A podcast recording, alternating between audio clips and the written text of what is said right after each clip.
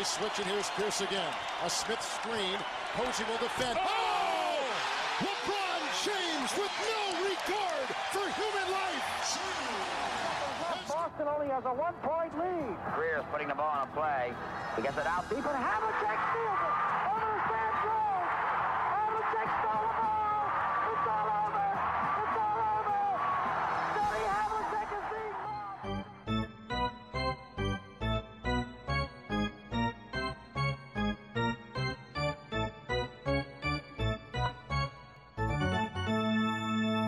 Olá, Quedas, bem-vindo a mais um episódio dos Boston Celtics. Muito obrigado. Tipo, sinto que, eh, pronto, como fã dos Magic, estou aqui a dar um bocadinho de variedade a este podcast que agora é só dominado pelos verdes, sabe-se lá por que razão for. Não, não, não terá certamente nada a ver com, o- com o host com, que- com quem estou a falar neste momento, obviamente. Nada a ver. Tiveste esperança? eh, acho que foi o Kevin O'Connor que falou disso, deu os Magic um bocadinho como o Dark Horse para o Drew Holiday. Eh, chegaste a pensar alguma vez nesse, nisso com alguma seriedade? Não necessariamente porque hum, era muito simples. É se me dizes, podes ter o Holiday de Borla, e eu, maravilha, tipo um veterano para ajudar a desenvolver o resto da equipa, até porque a equipa já está numa fase em que já começa a querer ganhar um bocadinho mais jogos, claro. Agora, o Drew Holiday é um jogador muito valioso na liga, com queria ter muitos contenders a oferecerem boas coisas e nós, para termos o Drew Holiday, teríamos de oferecer ainda mais que os contenders. E para mim isso não fazia sentido nenhum, porque o Drew Holiday, sendo um excelente jogador, não é o tipo de jogador que de repente ia tornar os, os, os Magic Contenders. Não é? Ou seja, ele faz sentido ir para uma equipa em que seja essa terceira peça que leva a equipa a candidato ao título, chamemos-lhe assim. Ele nos Magic não ia ser isso, portanto também não valia a pena, por mais que eu goste imenso dele como jogador. Agora que já falámos dos Magic, estás pronto para falar Exato. das coisas que realmente interessam? Vamos a isso, vamos a isso. Portanto, as coisas que realmente interessam. Estranhas que na nossa liga de fantasy o LeBron James ainda não tenha sido escolhido, depois de, salvo erro, agora bem, 12, 14 escolhas. 15 escolhas. Uh, estranho QB, acho que está tudo com medo da. Está tudo um bocadinho com medo das. eh, Pronto, da- do potencial dele jogar menos jogos, mas também devo dizer que eu. Faltam três escolhas para a minha, e se por alguma razão o LeBron ainda estiver disponível, há uma forte possibilidade de não passar da, da minha escolha. Portanto, já não, já não falta muito para o, para o velhote ser escolhido. Muito bem. Vamos então começar a falar daquilo que nos trouxe primordialmente aqui. A troca que os Celtics fizeram há poucos dias. Foram buscar o Drew Holiday eh, para os Blazers, Malcolm Brogdon, Robert Williams. A escolha que falámos aqui no episódio da semana passada, eh, que eu sabia que havia uma eh, escolha de primeira ronda dos Warriors, protegida para o top 4. Também uma escolha não protegida, primeira ronda dos Celtics de 2029. Achas demasiado? Achas justo? Achas que há aqui uma, uma clara vitória dos Celtics no sentido de panorama de favoritos para esta temporada? Eu acho que são coisas diferentes. A nível do que os Celtics tiveram de dar, não é pouco, certamente. Eles tiveram de dar alguma coisa para o ter, mas isso é o que se paga quando o jogador é valioso. Não, o jogador eh, não, não é tanta questão de se, se o Drew Holiday vale isto tudo ou não, eh, como jogador, embora eu até acho que, que- que vale, mas é acima de tudo a importância, não é? o valor que se dá. eh, olha, falámos disso. eh, se os Magic tivessem de ter dado um pacote equivalente ao dos Celtics, para os Magic seria um péssimo negócio. Porque nós não estamos nessa dulha. Para nós seria um desperdício de recursos. Para os Celtics não é. Os Celtics estão numa fase em que não, apesar de terem alguns jogadores jovens, são jovens que estão na fase de ganhar. Pronto, o objetivo é ganhar. E os, os Celtics estão na fase em que, pronto, faz sentido correr alguns riscos, até no sentido de manter as estrelas jovens interessadas em ficar, né? não, não estagnar a equipa. Portanto, eu acho que, tendo dado alguma coisa, acho que foi um. Acho que os Celtics deram o que tinham a dar e não acho assim tão mal, e acho que ficam claramente a ganhar no sentido de, pronto, não. Acho que o que deram vale a pena o que. Pronto, vale a pena o que, o que ganham. Acima de tudo, porque, embora, obviamente, com a Mas saída do achas que, Williams- desculpa, só para Sim, sim. lançar esta, esta parte, Eu acho que não foi apenas o que os Celtics deram. Eu acho que esta, esta troca só faz sentido porque, na verdade, os dois jogadores que foram para Portland, vamos ver se eu consigo explicar isto bem, foram dois terços dos jogadores. Ou seja, se, se tivéssemos. Imaginem que isto é, é, é, NBA 2K, que eu nunca joguei, mas uh, não há de ser muito diferente de, de, outros jogos do mesmo estilo. Se, se tivermos o, o, os jogadores no plantel e se estiverem a 100%, eu acho que esta troca, e se estiverem a 100% durante toda a temporada, acho que esta troca, sinceramente, não faria sentido para mim.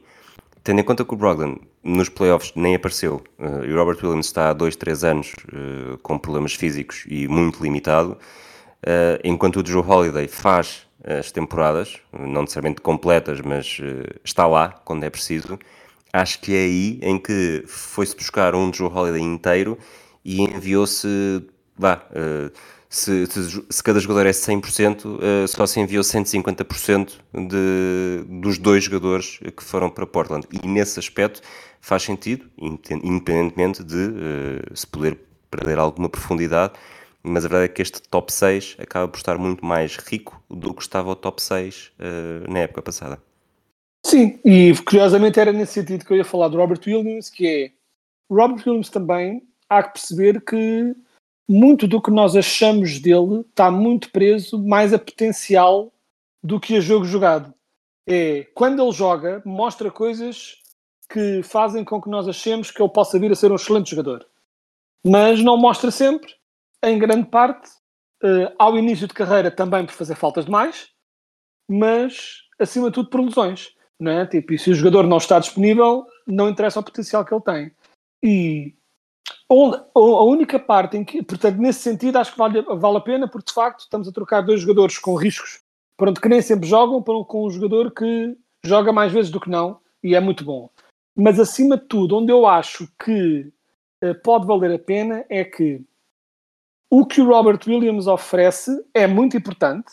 Né? A proteção do garrafão é, sem dúvida, eh, crucial na NBA moderna, uh, sem dúvida, mas não serve de nada teres ótima proteção do garrafão se és um autêntico passador no ponto de ataque.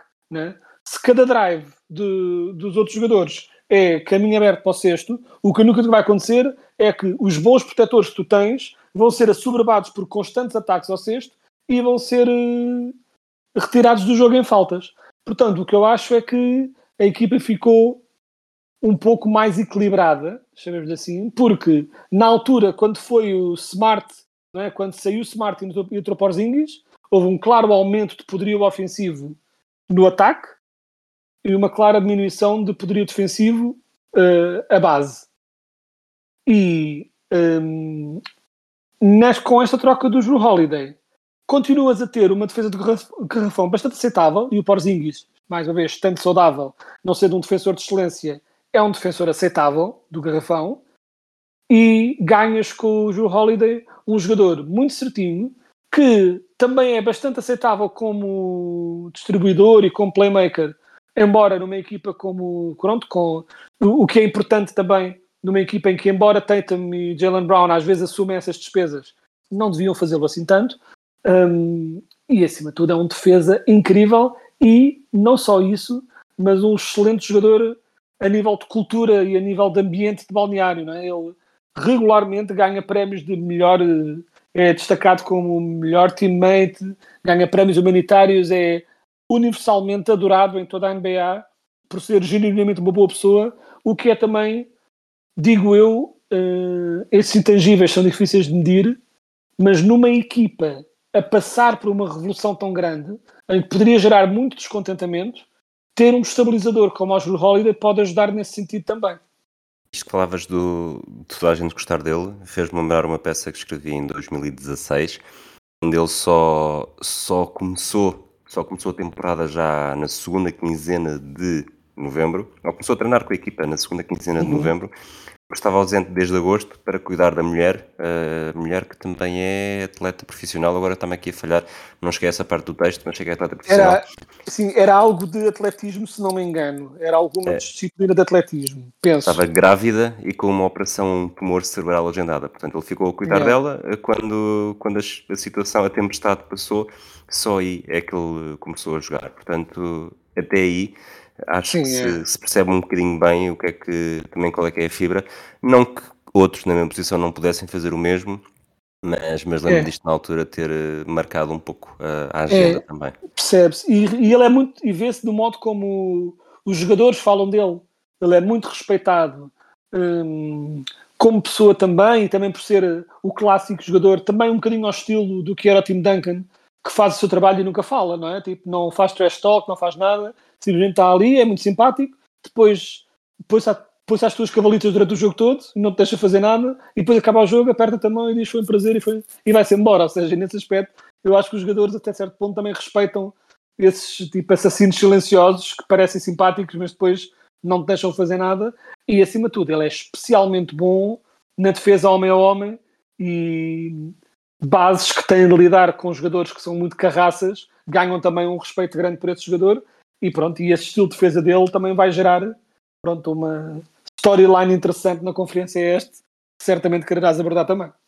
Para fechar, eh, Lauren Holiday era futebolista profissional, venceu com os Estados Unidos a medalha de ouro olímpica em Pequim e em Londres e foi campeã do mundo em 2015 no Canadá.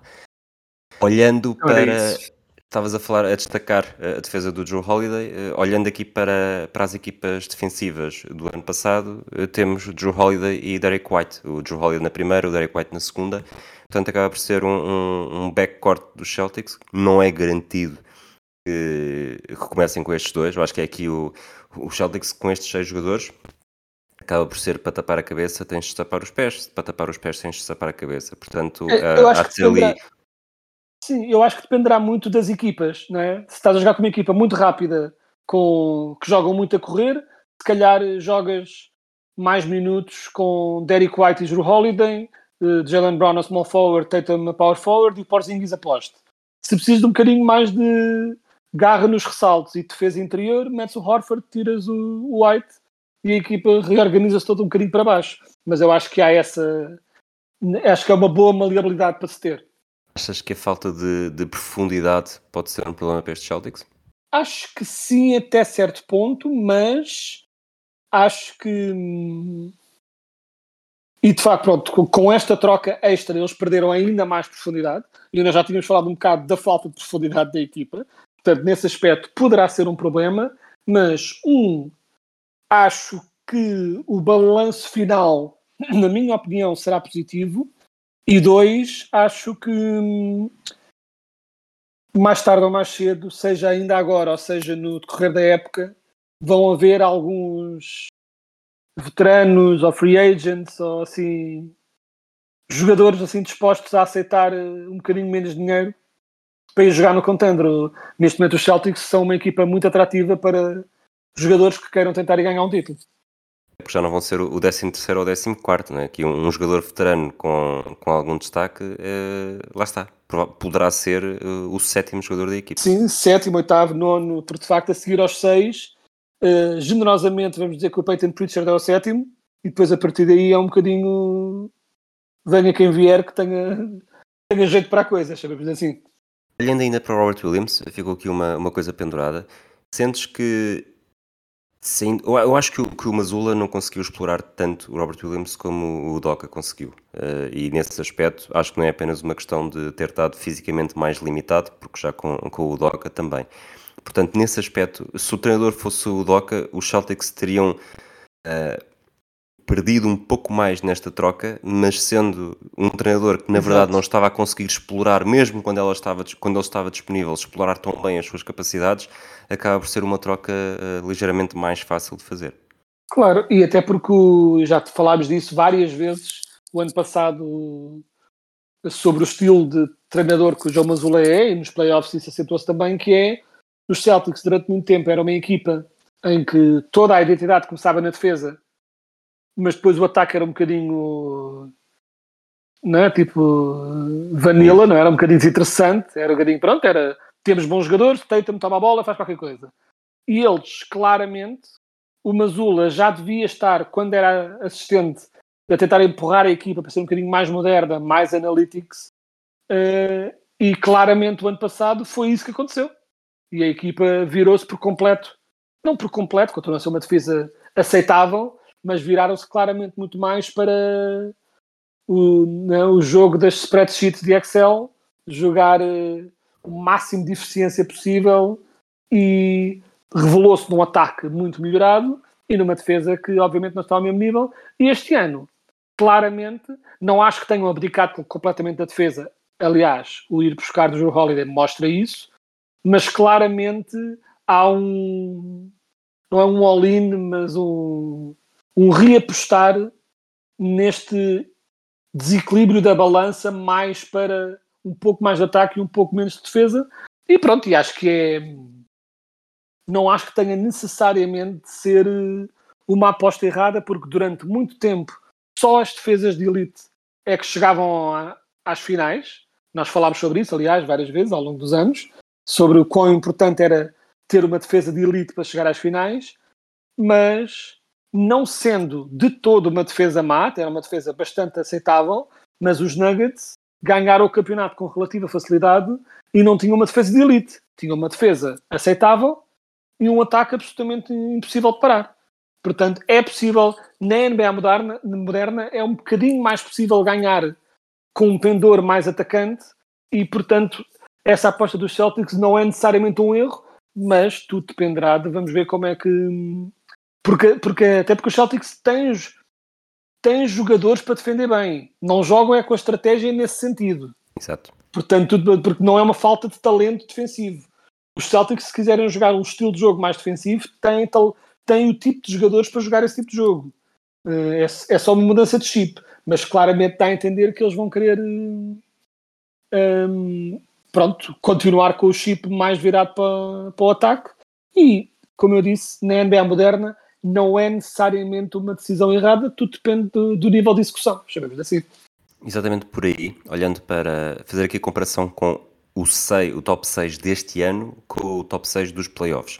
É certo que o, que o Malcolm Brogdon na época passada foi eleito o sexto melhor jogador, nos playoffs esteve muito, sempre muito marcado por lesões, Uh, ainda assim fez mais jogos do que eu achava, 19 jogos, uma média de. não chegou a 25 minutos, não foi brilhante e por isso ponho fora desse top 6. Portanto, são os quatro que estão este ano: o Derek White, Tatum, Brown e o Horford. E no ano passado, uh, junto Smart e Robert Williams, este ano, uh, Porzingis e, e o Drew Holiday. E olhando para os lançamentos de 3, Uh, portanto, saíram o, o Marcus Smart, que teve 34%, tinha 34% de lançamento de 3 na época passada, e o Robert Williams não lançava 3, portanto, vamos dizer aqui 0%. Uh, eh, entraram o Drew Holiday com 38% e o Porzingis com 39%. Olhando apenas para estes, estes dois jogadores, uh, a dupla Smart e Robert Williams lançavam, não chegava a 6 por jogo, obviamente todos do Smart, uh, Drew Holiday e Porzingis 11,6. Portanto, não só a percentagem é muito maior, como também são dois jogadores, é bastante maior, 5%, 5 pontos percentuais maior, como também os jogadores lançam praticamente eh, o dobro. Vamos ver uma equipa ainda mais uh, a lançar de 3, sobretudo porque agora, olhando para, olhando para o top 6, todos eles lançam. Olhamos para a temporada passada, para as percentagens, o Jalen Brown é aquele que tem pior média de triplo e não é necessariamente um jogador que consideremos que, que não seja uma ameaça, porque num dia bom uh, pode fazer grandes coisas. Portanto, é um, um ataque que vai ser, provavelmente vai lançar cada vez mais de três e não há necessariamente um, um ponto fraco que os adversários possam esquecer um pouco ou, ou deixá-lo estar uh, fora do no perímetro, porque de facto não há aqui não há papuços. Exato. E é isso, é, e por exemplo, neste momento no resto da equipa um, por exemplo, o Holiday é um jogador que é dado uh, grandes flutuações de qualidade de lançamento, uh, mas é, de um modo geral, bastante aceitável. E compensa essas descidas, às vezes, de eficiência de lançamento com enorme defesa. Mas, claramente, quando olhas para, para a dupla que saiu, para a dupla que entrou, a nível ofensivo, o balanço é claramente positivo e mostra claramente que, uma, que é uma equipa que, como tu dizes, vai passar a ter, ou seja, façam eles pick and roll com quem fizerem, seja pick and roll, pick and pop, seja só fazer, mostrar a possibilidade de uma pick e de repente fazer um, um fade para fora, que seja qual for o modo como uh, a equipa dos Celtics atacar o jogo, seja a correr campo abaixo para tentar apanhar a, a equipa em desequilíbrios, não há nenhum jogador que a defesa possa dizer deixam sozinho. Haverão certamente alguns que eles, quando tiverem de tomar essa decisão, vão deixar, e neste caso, provavelmente, jogadores como o Jalen Brown e talvez o Drew Holiday, mas nenhum desses são daqueles jogadores que tu ficas confiante que é na boa deixá-los sozinhos. Não é o Robert e, Williams, isso... não é? Ora, aí está, não é o Robert Williams. E, portanto, nesse aspecto, a equipa, de facto, a nível ofensivo, ganha pronto, uma variedade de opções, porque também com o Robert Williams não é como se estivéssemos a dizer que ah, com o Robert Williams também perdemos poder interior de ataque, não é, de ataque ao garrafão. Ele era um concretizador aceitável de alley-oops e esse tipo de coisas, mas não era um monstro ofensivo também. O que ele era, ele era um jogador bastante Era um Clint Capella. Exato, ele era um jogador eficiente no ataque e com potencial absurdo na defesa. Esse é, é isso que se está a perder. E nesse aspecto, claro que por isso é que eu acho que em última instância isto tudo vale a pena, sendo que há sempre aquela sombra de o ano passado, da ideia que tenho, não foi assim tão mal, mas a saúde do Porzingis é sempre uma incógnita. E mesmo a maior incógnita destes Celtics, não é? Exato. E se ele passa a época toda no estaleiro, então os Celtics têm um problema. Porque de, de facto aí a rotação de bigs é, é muito escassa e, e aí sim se calhar vamos começar a, ter, a ver unemias com minutos à séria para tentar mostrar qualquer coisa. Uh, porque se eles ficam sem o Porzingis, a equipa fica muito, muito fina, não é? Como traduzindo a coisa. Portanto, eles estão dependentes para conseguirem o que querem esta época, estão dependentes de uma época do Porzingis em que ele esteja remotamente saudável. E o facto de estar a, a entrar na época a recuperar de lesão, uh, pronto, pode, fará certamente alguns fãs suar um pouco. Nós abordámos um pouco esse cenário na, no episódio da semana passada. Eu depois já não acreditava eh, que o, que o Holiday pudesse vir para, eh, para os Celtics porque achei que os Blazers pudessem não querer juntar uh, DeAndre Ayton e Robert Williams e abrir assim o espaço do poste que podia sair, neste caso Williams, para, para abrir espaço para a minha esqueta.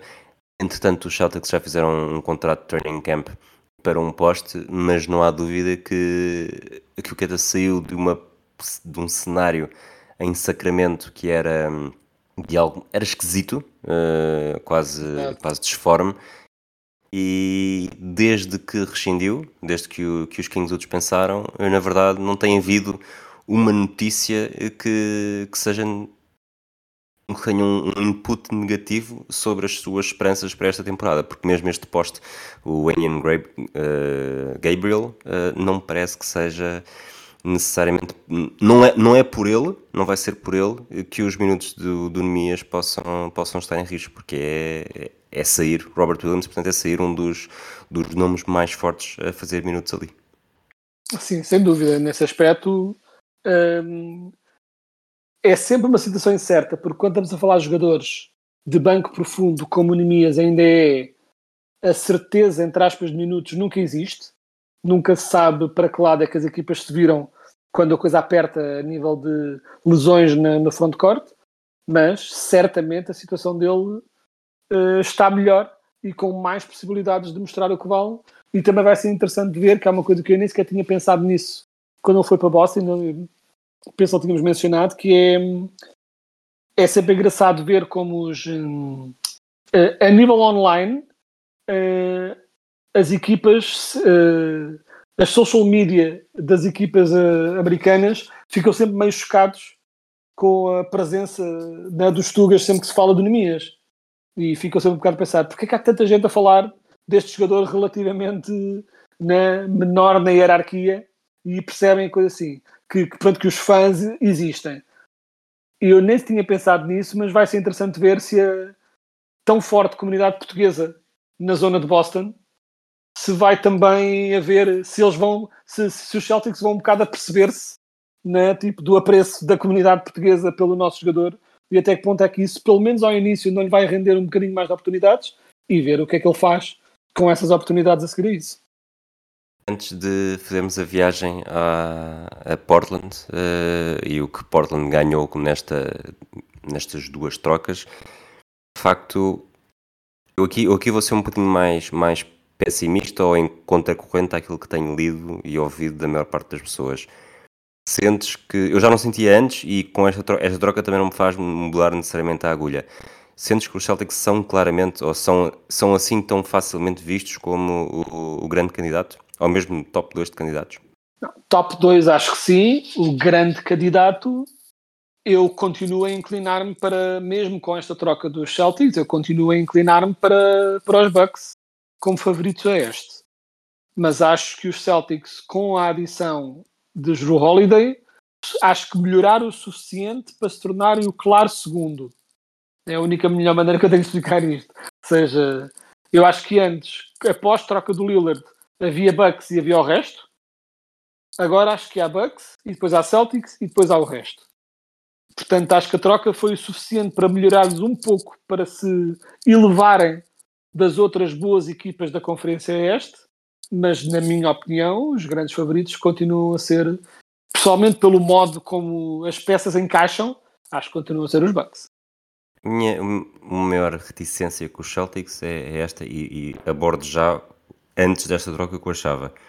Era, tinhas um, um top 8 de facto muito bom, uh, jogadores conseguias incluir jogadores a lançar bem de fora, uh, bons defensores, uh, o Robert Williams que já falámos, o Brogdon que foi o, o sexto jogador do ano, mas olhavas para estes 18 e tinhas Brogdon com problemas físicos, uh, Robert Williams com muita, muito pouco fiável, exatamente por problemas físicos, o Al Orford com a idade passa por todos e o, e o Porzingis com esse ponto de interrogação físico também.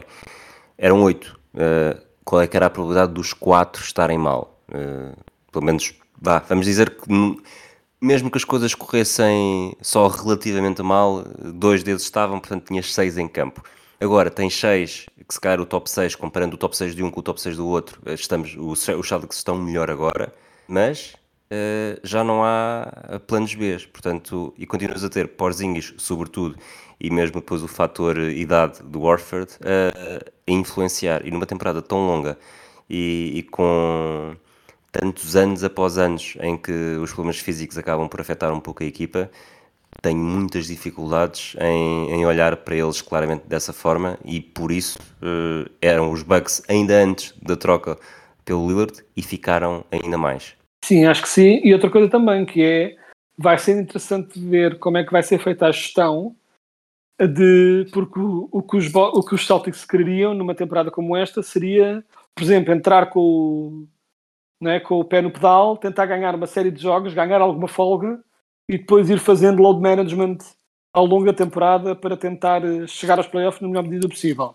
Vai ser interessante ver de que modo é que as novas regras vão também impedir as equipas que tenham esse tipo de planos de fazer esses planos exatamente como gostariam e o facto de terem de começar a, a justificar melhor as razões para um jogador não jogar, principalmente estrelas, e mais. Outra coisa que é a desvantagem, entre aspas, eu terei de ver melhor a regra, mas uma das desvantagens de ter uma equipa uh, de estrelas é que há que não esquecer que uma daquelas, uma das, uma das coisas que a nova regra anti-load management dizia era que né? As estrelas não podiam ser descansadas, tipo, todas no mesmo jogo, era algo do género. Tipo, de não poderes descansar estrelas em jogos importantes, esse tipo de coisas. E a definição para estrelas tinha a ver com presenças em All-NBA, presenças em All-Star Games, esse tipo de coisas. E os Celtics, ao ficarem com uma equipa top-heavy, têm mais jogadores que são que, que, estão nessa categoria. É? Tem vários que se apresentam nesse tipo de categoria. Portanto, têm ainda menos margem de manobra para tentar descansar, descansar os jogadores como gostariam de fazer. Outra coisa que quero saber a tua opinião, uh, Porzing, falando desta temporada, Porzingis 36 milhões, Tatum 32 milhões, Jalen Brown 31 milhões, White 18, Al Orford 10 e agora o Drew Holiday que chegou 36. Isto é um balão à espera de rebentar? E nem é essa a questão, porque a questão é que o Tatum e o Brown depois eh, como, tipo, recebem agora 30 e tal, mas estão ambos tipo, bem mais do que isso quando. O Jalen Brown já na próxima vai ser 49, o Tatum em 2025, 26 ainda é 37 e depois sim há de chegar a adentrar um novo contrato. Exato. Nesta altura, ou seja, o contrato do Tatum só entra já depois de, do, do Porzingis acabar e mesmo o Joe Holiday eh, para o ano tem, são praticamente 40 milhões de dólares, mas eh, opção de jogador, portanto 2025, 2026 também já não estará. Mas não deixa Sim. de ser eh, quatro jogadores na casa dos 30 milhões, algo que, que era impensável há, há não muito tempo.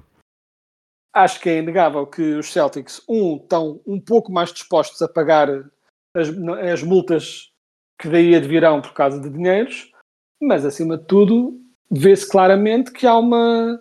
A lógica na cabeça de management dos Celtics, na minha opinião, é fazer um semi-all-in para tentar ganhar um campeonato finalmente com este core e hum, depois, mediante como correu, ver se justifica uh, pagar as multas ou se mais vale começar a usar estes contratos em expiring chorudos para ir buscar uh, outros valores, seja jogadores jovens, seja piques, e reformular um bocadinho a equipa a seguir. Acho que é um bocado porque eles, pronto, o Tatum e o Brown já estão relativamente trancados, embora na NBA moderna ninguém está trancado, mas depois disso é um bocado, acho que é um bocadinho essa coisa, que é tentar ver para já fazer uma, fazer uma espécie de semi-all-in agora com estes jogadores, e se não correr bem, começar a, a tentar vender expirings para fazer um mini rebuild e tentar de novo. Olhando para então para o, para o outro lado das trocas desta semana, o- os Blazers, que durante muito tempo se sentiu que estavam destinados a fazer a troca com, com os Miami Heat, o Dame Lillard, acabam por eh, receber eh, DeAndre Ayton, Robert Williams, Malcolm Brogdon, Tumani Camara, uma escolha dos Warriors de primeira ronda eh, na- agora já no próximo verão, dos Bucks em 2028, troca, tanto em 2028 como em- como em 2030, e as escolhas de primeira ronda dos Celtics e dos Bucks em 2029. Esperavas que pudesse vir a ser assim tanto? E na verdade ainda não acabou, não é? Porque alguns destes jogadores, eh, sobretudo o Brogdon, é capaz de não, não passar lá o Natal. Ah, sim, sim. Eh, duvido que haja muito mais trocas, tipo agora já, mas são claramente jogadores que eles vão tentar mostrar, principalmente o Brogdon, mostrar para ver quem possa querer, até porque o Brogdon, se estiver saudável, é o tipo de jogador, mais uma vez, não ao nível do Joe Holiday, claro, mas é o tipo de jogador que um contender gosta de ter na equipa, né, para dar aquela profundidade à base e o facto de ele poder jogar nas duas posições, é um jogador que dá muito jeito, chamamos assim, estando saudável. Hum, mas acima de tudo, tu olhas para tudo o que eles conseguiram e acho que foi principalmente considerando que é um jogador que já não é assim tão novo, excelente, mas já não é assim tão novo, e que estava a dizer abertamente que queria sair, e mais, que queria sair para uma equipa específica, o que obviamente não facilita eh, pronto, as- a maleabilidade né, e a flexibilidade para, para fazer trocas, acho que conseguiram o valor que é tipo que se tenta conseguir com uma grande estrela e acima de tudo, acho que eles conseguiram ficar com uma equipa interessante no imediato, não ao ponto de fazer o que quer que seja nos playoffs, mas pelo menos com jovens valores dispostos a, a mostrar o que valem. Mesmo a parelha de DeAndre Ayton e, e Robert Williams, principalmente considerando o estilo de jogo de Robert Williams, não acho descabido que possa, ou seja, acho que vão haver minutos mais que suficientes para ambos mostrarem o seu valor. Não é? Tipo, até o estilo de jogo de cada um não impossibilita, tal como tinhas uh, Al Horford a jogar ao lado de Robert Williams muitas vezes, o estilo de jogo do Aiton prestar-se-ia perfeitamente a ele poder jogar ao lado também do Robert Williams em certos lineups mais gordos e para, Eu para diria em certos para a equipa. lineups do início do, do século e do século passado, porque Sim. atualmente, sendo, sendo tentador olhar e dizer ah, já viste uma equipa com, com o Scoot, o Anthony Simons, o Jeremy Grant, o DeAndre Ayton, o Robert Williams, Malcolm Brogdon, isto aqui é quase, mas depois começas a ver e se calhar não encaixam, não encaixam assim não. tão bem. Sim, eu não acho que vai dar vitórias nenhumas, que fique bem claro. O que eu acho é que vai permitir experimentação, vai permitir dar minutos a estes jogadores e per- permitir-lhes ver o que é que têm. Eu acho que hum, em nenhum momento o futuro dos Blazers será um frontcourt Aiton e Williams ao mesmo tempo. Mas isso é porque vai ter mais sucesso.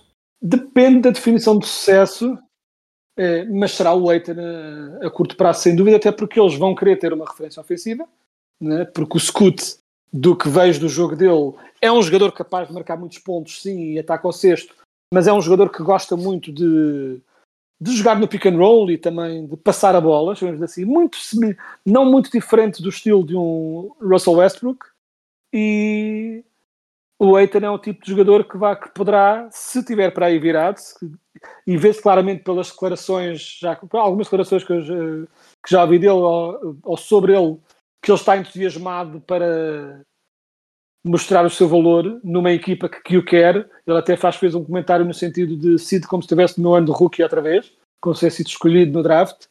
E eu acho que o Eitan, se traduz em vitórias, duvido, mas acho que vai beneficiar muito dessa, dessa nova página, chamamos-lhe assim, para poder mostrar o seu valor. Eh, e eu acho que o que vai haver é uma rotação de assim, de cabeça, vamos dizer que o Eitan joga 35 minutos por jogo, o Robert Williams joga entre 25 a 30 e o resto é para, os, eh, para o que sobrar. O que vai fazer com que haja alguns minutos em que eles se cruzam os dois, mas não acho que esses minutos sejam assim uma hecatombe de tal modo a nível de eficiência ofensiva, desde que os metas ao lado eh, de, pronto, de bons lançadores eh, de resto. E, na verdade, se pensares bem, o grande problema, se quiseres estar a tentar equacionar uma equipa dos Blazers vencedora, que não é o objetivo claramente para já, eles continuam a ter o mesmo problema que sempre tiveram, que é a falta de wings. é? Porque o único wing, o único jogador arraçado do wing que eles têm remotamente aceitável é o Jeremy Grant, e esse, na verdade, na NBA moderna acaba por ser mais um power forward do que necessariamente um small forward. Portanto, eles têm muitos bases, muitos jogadores de frontcourt e ninguém ali no meio, onde, ironicamente, é a posição na NBA moderna onde queres ter mais jogadores e não menos. Portanto, acho que vão acabar por perder muitos jogos, mas eu acho que os resultados do final desta temporada são completamente irrelevantes para avaliar o sucesso desta troca para os Blazers ou não. O que neste momento o interesse dos Blazers é ver se o Scoot é tão bom quanto parece, ver se o Aiton melhora e melhora ao ponto de, um, tornar-se o posto do futuro deles, ou dois, tornar-se bom o suficiente para aliciar alguém para fazer uma troca, mas onde os Blazers vão começar a brilhar é daqui a uns 4 ou 5 aninhos, quando as picks começarem todas a cair e eles tiverem uma equipa jovem eh, a, a crescer e pronto, e a começar a ter a construir com, com todos esses valores que poderão vir a entrar. Hoje grande parte das equipas eh, começaram a apresentar-se, Media Day. James Harden não marcou presença, eh, acho que não surpreende, mas achas que também pode ser um sinal de que não vamos esperar muito mais tempo ou a novela ainda está para continuar? Eu acho que depende, porque quer as pessoas considerem isso injusto ou não, ou sejam mais ou, mais ou menos a favor do, play- do, pronto, do player empowerment e dos jogadores terem mais controle para onde vão. tipo. Passando ao, lado toda essa, ao lado toda essa conversa, quando uma situação está no nível em que está, a nível de declarações de que o Arden tem feito, e acho que recentemente houve também relatos de que ele organizou uma festa e que havia pessoas com cartazes a dizer Daryl Morey is a liar. Não é? Fotos disso, sim. Ahm, Houve fotos disso mesmo, não é? eu só li sobre, mas pronto, acho que havia mesmo provas. Ou seja, eu acho que está demasiado deteriorado para se poder voltar atrás. E em qualquer outra situação, eu diria, mais tarde ou mais cedo, eles vão ter de fazer alguma coisa, quanto mais não seja, apesar do Arden dizer que quer os Clippers, quanto mais não seja, trocá-lo para uma qualquer outra equipa que queira arriscar e dizer lidem vocês com esse problema. Pronto. Mas o problema é a teimosia do Mori. E o Mori está quase demasiado habituado a conseguir o que quer. Quer depois corra bem ou não, ele nas trocas, na cabeça dele sai sempre a ganhar. E então ele, ele é patologicamente incapaz, parece às vezes, de aceitar uma troca em que sinta que não sai a ganhar. mesmo que esteja em posição de desvantagem negocial, ele recusa-se, o ego dele não lhe permite fazer uma troca em que ele sinta que saiu a perder. E, por exemplo, o que ele conseguiu com o Simmons só veio uh, afagar ainda mais esse ego monstruoso que o Daryl Morey, que o Daryl Morey tem.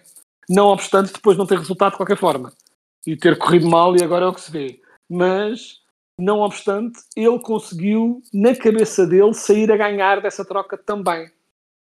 E então, acho que é difícil. A única razão porque eu vejo isto a arrastar-se é a incapacidade genética de o Daryl Morey reconhecer que está numa posição de desvantagem e que mais tarde ou mais cedo vai ter de aceitar uma proposta que não é condizente com o valor do Harden, mas é condizente com o valor de mercado dele, considerando a situação em que, em que eles estão.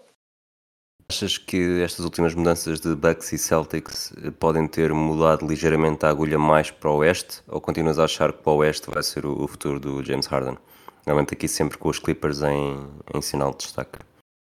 Ah, sim, pronto, o Harden continua a dizer muito que quer os Clippers, pelo menos não sei se da mesma não sei se da forma tão ostensiva como o Lillard ou o agente do Lillard neste caso andava a dizer, uh, mas um, eu acho que a única possibilidade na minha cabeça de o Arden ficar de o Arden ficar em este é se os Heat estiverem desesperados e fizerem qualquer coisa para o conseguir, porque não conseguiram o, o Lillard, não conseguiu o Drew Holiday e podem ficar desesperados e oferecer qualquer coisa.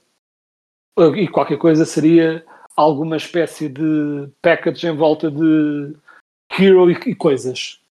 Se os Sixers quisessem isso, que duvido que queiram. O problema dos Clippers é que não têm necessariamente nada de incrível para dar. E nesse aspecto, e nem sequer estão, e não estão dispostos também a dar uh, um disparate pelo Harden.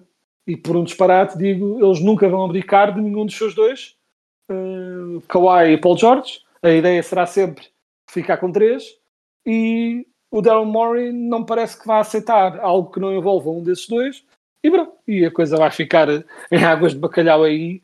Eu acho que talvez os hits, mas continuo sem perceber. Acho mesmo, é possível que seja outra daquelas situações em que vem aí uma proposta desesperada de alguém, mas uh, o grande problema é que o que o Harden oferece é algo que a vasta maioria das equipas já tem.